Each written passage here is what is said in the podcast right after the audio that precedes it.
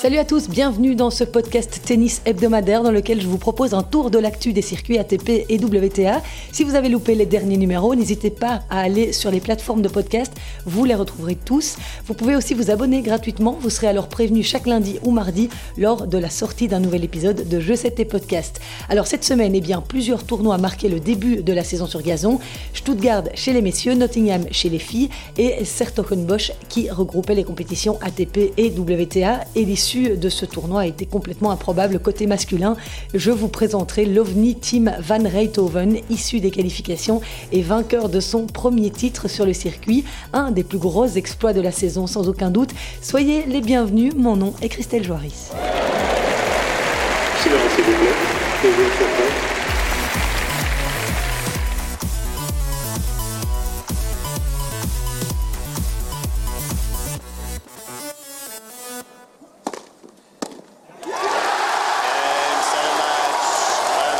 The fairy tale week is complete. Oh, for Tim Van Rijthoven. Il est 205e joueur mondial. Il n'avait jamais gagné un match sur le circuit ATP avant cette semaine.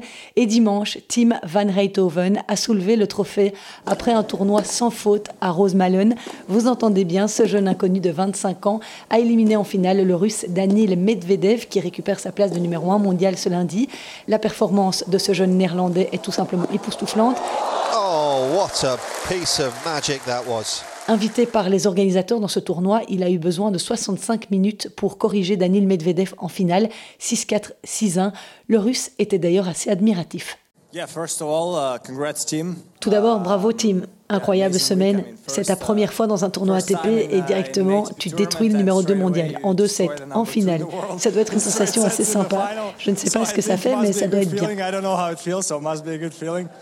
Euh, tu as fait un match étonnant aujourd'hui, sans doute les autres jours également. Continue comme ça. Je me souviens de toi en junior, tu as le talent. Maintenant, il faut que tu enchaînes plus de matchs comme ceci et plus de tournois comme celui-ci. Félicitations à toi et à toute ton équipe. Alors, si on regarde un petit peu son parcours cette semaine, Tim Van Rijthoven a sorti Matthew Ebden, Taylor Fritz, 14e joueur mondial, hein, au bout d'un combat en 3-7, Hugo Gaston et Félix Auger Aliassim, 9e joueur mondial. Ça, c'était en demi-finale. Aussi, hein, une victoire en 3-7. Il s'est donc offert deux top 20 en l'espace d'une semaine. Um, uh, C'est un exercice assez nouveau pour moi, donc il va falloir un peu de temps pour m'y faire.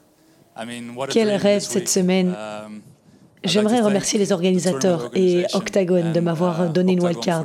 Sans eux, je ne serais pas ici. Je serais probablement en train de jouer un tournoi Challenger uh, quelque part en Angleterre.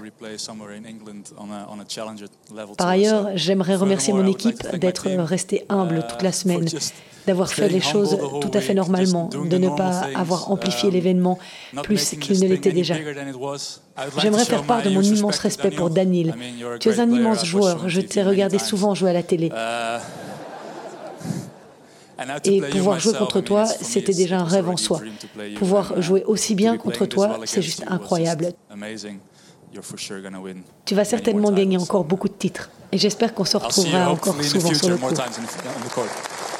Alors, qui est ce jeune extraterrestre néerlandais d'un mètre 88 Eh bien, j'ai fait quelques lectures pour vous compiler ces infos. Alors, c'est un joueur dont les deux parents sont coachs, donc qui a très vite baigné dans le tennis. Il a été entraîné par Richard Krajcek en 2017 et 2018 et il est aujourd'hui coaché par Paul Arreus, un joueur des années 90. Tim Van Rijthoven a été 13e joueur mondial chez les juniors et il a fait un quart de finale à Wimbledon chez les jeunes. C'était en 2014. Il a déjà représenté les Pays-Bas en Coupe Davis à deux reprises, mais il n'est absolument pas un habitué du circuit principal puisqu'il n'avait jamais réussi à franchir les qualifs d'un tournoi ATP. Le seul autre tournoi auquel il a pris part, c'était en 2016 à Winston-Salem où il avait été repêché en tant que lucky loser. Il évolue plutôt sur le circuit Challenger où il a joué deux finales et sur le circuit ITF, la troisième division du tennis, où il a décroché huit titres. Alors c'est un gros serveur hein. avec cette taille-là. Il a également un très bon coup droit. Il a un bon slice de revers. Et autant vous dire que ce parcours insensé va avoir des répercussions sur la vie du jeune homme, puisqu'il va bondir de la 205e à la 106e place au classement mondial. Il pourra du coup probablement intégrer le tableau final à l'US Open et pourquoi pas recevoir une wildcard à Wimbledon. Après ce parcours impressionnant, il le mériterait en tout cas. À noter le convaincant bilan français dans ce tournoi de Sertogenbosch. Hugo Gaston s'est arrêté aux portes des demi-finales après avoir sorti le coréen Sun Woo Kwon et l'américain Jenson Brooksby en 3-7. Quant à Adrian Manarino, tombeur de Seppi, de Deminor et de Nakashima, il a donné du fil à retordre en demi-finale à Daniel Medvedev. Le russe s'est imposé au terme de deux sets très accrochés, 7-5, 7-5. Voilà qui est de bon augure pour les Français en vue de Wimbledon. L'autre tournoi masculin sur gazon de la semaine se déroulait à Stuttgart et c'est Matteo Berrettini, grand spécialiste de la surface, qui a triomphé. L'Italien était de retour hein, après deux mois d'absence. Il avait dû subir une opération à la main. Berrettini a dominé Andy Murray en trois manches après une superbe finale 6-4, 5-7, 6-3 pour s'offrir le sixième trophée de sa carrière, le premier en 2022. Alors malheureusement, Andy Murray, 35 ans, a été lâché par son physique dans ce combat de plus de 2 heures, 2h36 plus exactement. Il a dû faire appel au kiné à deux reprises dans le troisième set, gêné par une hanche douloureuse, celle-là même qui l'a éloigné des cours si longtemps. Néanmoins, la semaine aura été bonne pour Andy Murray, aujourd'hui 68e mondial. Il a sorti Bublik, Tsitsipas et Niki Kyrgios dans ce tournoi de Stuttgart pour s'offrir sa première finale sur gazon depuis Wimbledon 2016. En sortant la tête de série numéro 1, Stefanos Tsitsipas en quart de finale, 7-6, 6-3, Murray a signé sa première victoire sur un top 5 depuis 2016. Et puis en demi-finale, il a éliminé Nick Kyrgios 7-6-6-2. L'Australien qui a pété les plombs après avoir perdu le premier set. Il a d'ailleurs pris un point de pénalité, puis un jeu après avoir fracassé une raquette et après avoir eu un vif échange avec le public. On a d'ailleurs appris ce dimanche que les organisateurs avaient ouvert une enquête après que Kyrgios a déclaré avoir subi des insultes racistes lors de ce match face à Murray. Il avait publié un message sur son compte Insta pour déplorer le comportement d'une partie des spectateurs. Ils auraient lancé des propos comme Petit mouton noir, tais-toi et joue. Nick Kyrgios se demandait sur son compte Insta quand cela va-t-il s'arrêter, devoir gérer les insultes racistes de la foule. Ces petits commentaires ne sont pas acceptables. Nick Kyrgios participe cette semaine au tournoi de Halle où il affrontera mardi la Daniel Altmaier.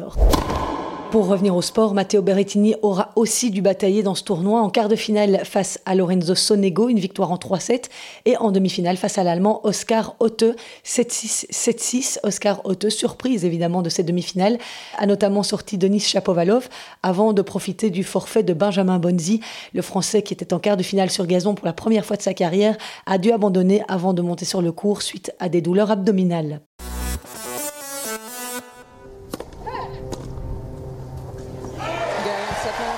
It's gone long. It is the championship. Beatrice Haddad Meyer. A standing ovation in Nottingham. Chez les filles, eh bien, on a également vécu une assez grosse surprise du côté du tournoi WTA 250 de Nottingham. C'est la brésilienne Beatrice Haddad Maia, pas très connue du grand public, qui s'est imposée en finale face à Alison Risk. Dixième finale perdue sur le circuit pour l'américaine de 31 ans.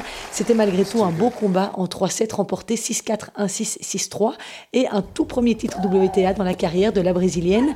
Et Haddad Maia a signé le doublé puisqu'elle a également remporté le titre en double aux côtés de Zhang Shuai. Cette jeune brésilienne de 26 ans, gauchère, 48e mondiale, connaît une très belle saison avec des résultats solides ces dernières semaines. Elle a remporté son premier titre WTA 125 à Saint-Malo au mois de mai. Puis elle a enchaîné avec une finale au tournoi de Paris la semaine suivante. Cette semaine à Nottingham, elle a créé la surprise en éliminant en quart de finale la première tête de série, Maria Sakkari. Elle avait l'occasion, la grecque, de décrocher son premier titre sur gazon, mais elle a été rattrapée par la pression. C'était la cinquième victoire consécutive de Haddad Maya lors de ses cinq dernières rencontres contre des joueuses du top 5 et une victoire sur une surface qui est loin d'être commune au Brésil.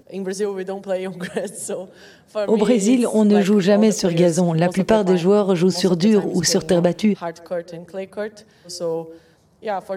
Donc c'est sûr que je vais essayer de jouer un peu plus sur gazon, peut-être de faire plus de tournois. Et grâce à cette folle semaine britannique, la brésilienne a d'ailleurs fait un bond au classement ce lundi. Elle est désormais 36e mondiale. Elle jouera à Birmingham cette semaine contre Petra Kvitova au premier tour.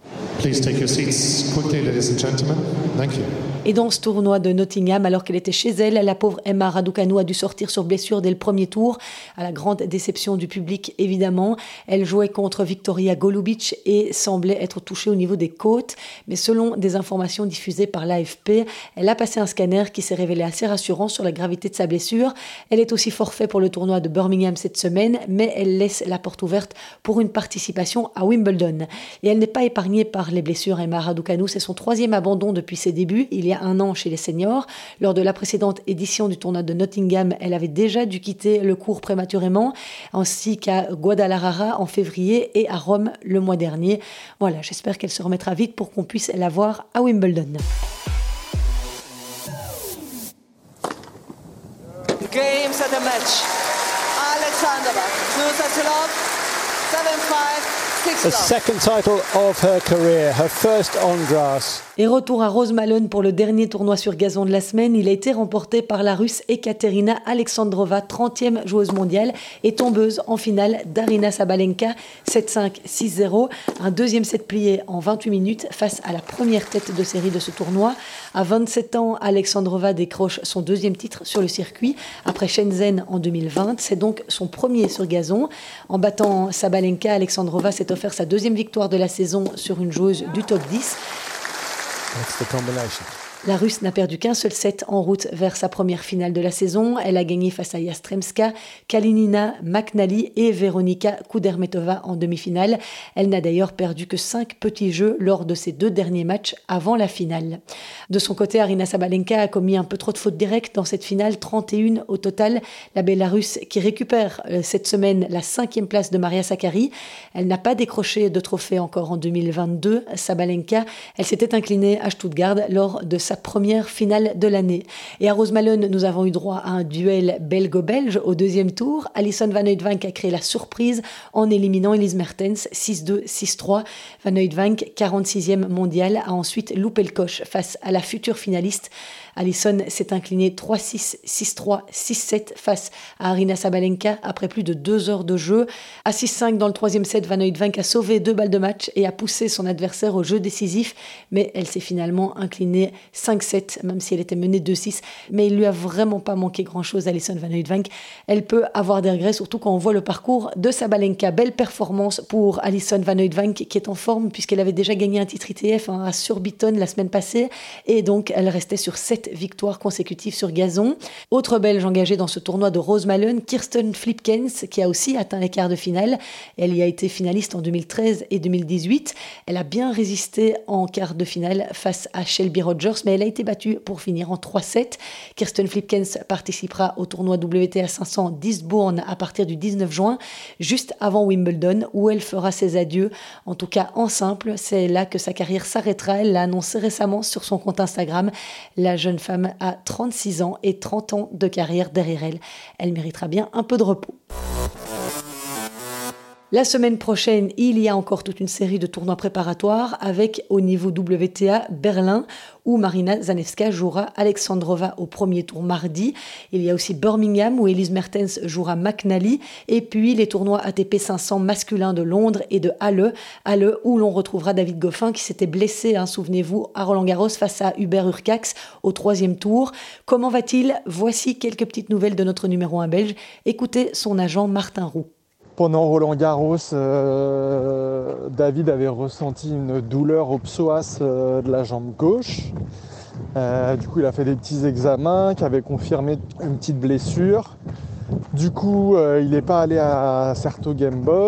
Et puis, il a fait un test à l'entraînement jeudi dernier qui s'est révélé positif.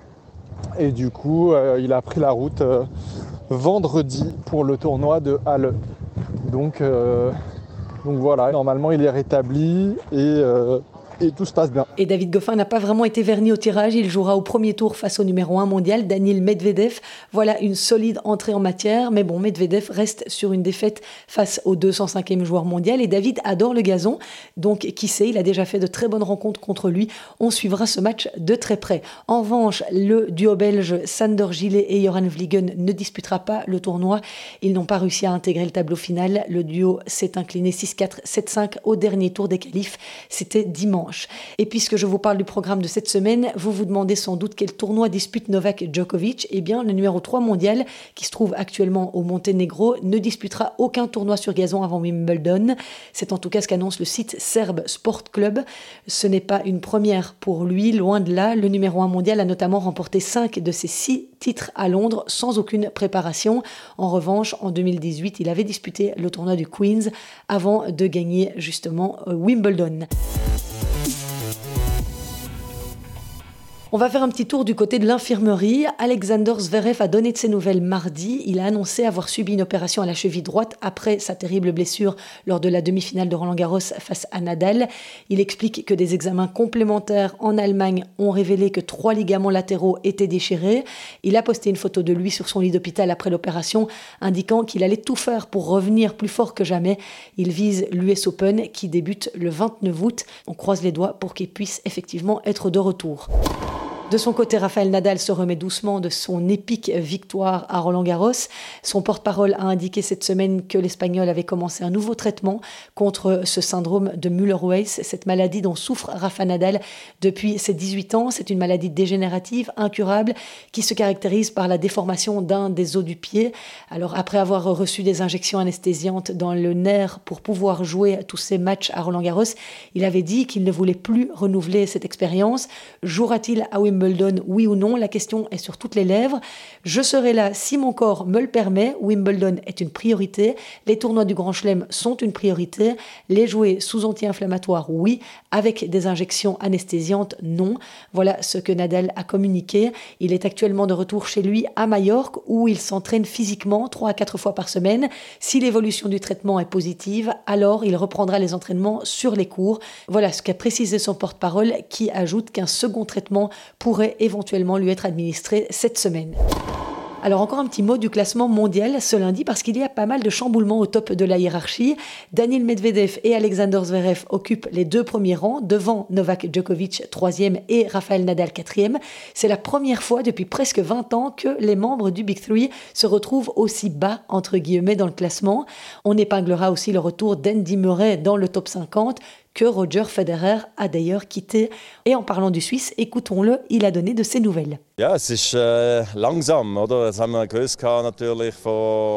was ist jetzt äh, Ende August, als ich die Operation gemacht habe, dass es wird lang gehen? Und äh, natürlich wird immer wieder gefragt, und wie sieht es aus? Und jetzt muss ich sagen, oh, das geht Mon niveau d'allemand n'est évidemment pas assez élevé pour pouvoir vous traduire cette interview, mais euh, il a donné de ses nouvelles, Roger, à la télévision suisse SRF.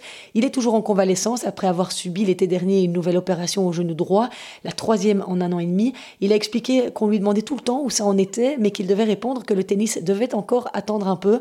Cela dit, il vise toujours un retour pour la Lever Cup qui aura lieu fin septembre. D'après ses dires, il met actuellement l'accent sur sa condition physique afin qu'il n'y ait pas de surcharge. Il va donc en salle de gym 5 à 6 fois par semaine. Roger Federer espère revenir sur le circuit en 2023 si sa reprise se passe sans encombre cet automne. C'est ce qu'il a par ailleurs expliqué à un autre quotidien suisse dimanche. Je suis moi-même curieux de voir ce qui va suivre, mais j'ai de l'espoir. J'ai déjà fait un bon bout de chemin. Je ne suis pas loin. Les trois ou quatre prochains mois seront éminemment importants. Voilà ce que le Suisse a déclaré. bye. Un petit résultat belge avant de vous quitter pour vous dire que Christopher Heyman a remporté le tournoi ITF de Budva au Monténégro. C'est le septième titre pour le Belge de 28 ans, 484e mondial. C'est le premier en 2022. En finale, il a battu le Suisse Damien Wenger 4-6, 6-3, 6-1 en 2 heures et 39 minutes. Voilà pour les infos de la semaine. J'espère que vous avez apprécié les écouter. Si c'est le cas, n'hésitez pas à me laisser un petit commentaire ou à coter mon podcast sur les différentes plateformes. Cela lui permet d'être mieux référencé et c'est un beau coup de pouce pour moi. D'ici à lundi prochain, je vous souhaite une excellente semaine sous le soleil, on l'espère. Courage aux étudiants qui ont leurs derniers examens. Allez, c'est la dernière ligne droite. Après, ce sont les vacances. Courage. À lundi prochain. Ciao.